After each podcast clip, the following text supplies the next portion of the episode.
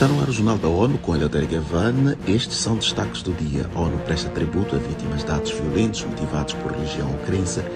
A violência entre israelenses e palestinos registra maior número de mortes desde 2005.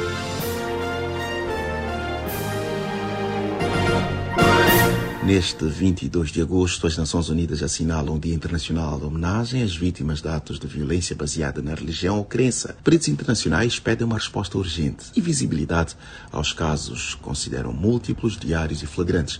Ao proclamar a data em 2019, a Assembleia Geral deplorou o abuso generalizado de pessoas com base na religião ou crença.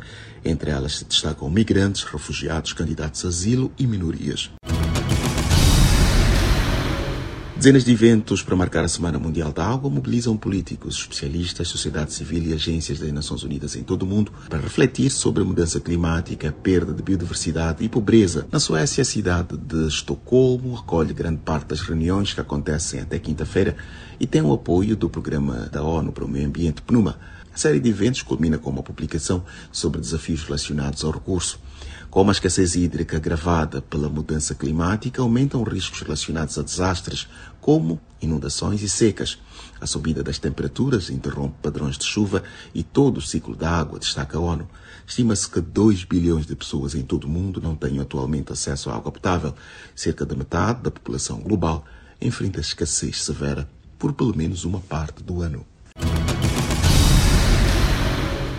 E em 2023, mais de 200 palestinos e cerca de 30 israelenses foram mortos em manifestações, confrontos, operações militares, ataques e outros incidentes. Acompanhe com Mayra Lopes. Os dados foram destacados pelo enviado da ONU para o Oriente Médio, Thor Wennesland, nesta segunda-feira. Aos membros do Conselho de Segurança da ONU, ele acrescentou que os números deste ano já superam a totalidade de 2022. Segundo o enviado das Nações Unidas, os casos já representam o maior número de mortes desde 2005 e refletem tendências preocupantes observadas nos últimos meses em todo o território palestino ocupado. Da ONU News em Nova York, Mayra Lopes. O coordenador especial da ONU para o processo de paz no Oriente Médio destacou que a falta de progresso em debater questões centrais que impulsionam o conflito deixou um vazio perigoso e volátil que é preenchido por extremistas dos dois lados.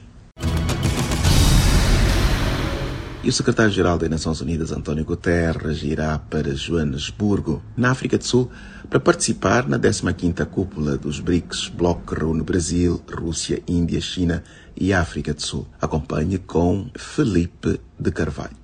Em conversa com jornalistas, o porta-voz do secretário-geral, Stefano Dujarric, disse que o chefe da ONU pedirá aos líderes dessas nações que atuem com solidariedade e urgência em uma série de questões, incluindo a mudança climática e a reestruturação do sistema financeiro internacional, entre outras.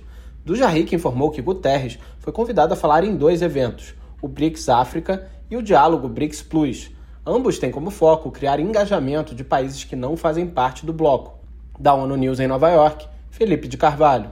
Segundo agências de notícias, participarão presencialmente na cúpula presidentes da África do Sul, Cyril Ramaphosa, da China, Xi Jinping do Brasil, Inácio Lula da Silva, primeiro-ministro da Índia, Narendra Modi. Este foi o Jornal da ONU. Mais informações da nossa página news.un.org.pt e nas nossas redes sociais. Siga ainda o Twitter, arroba.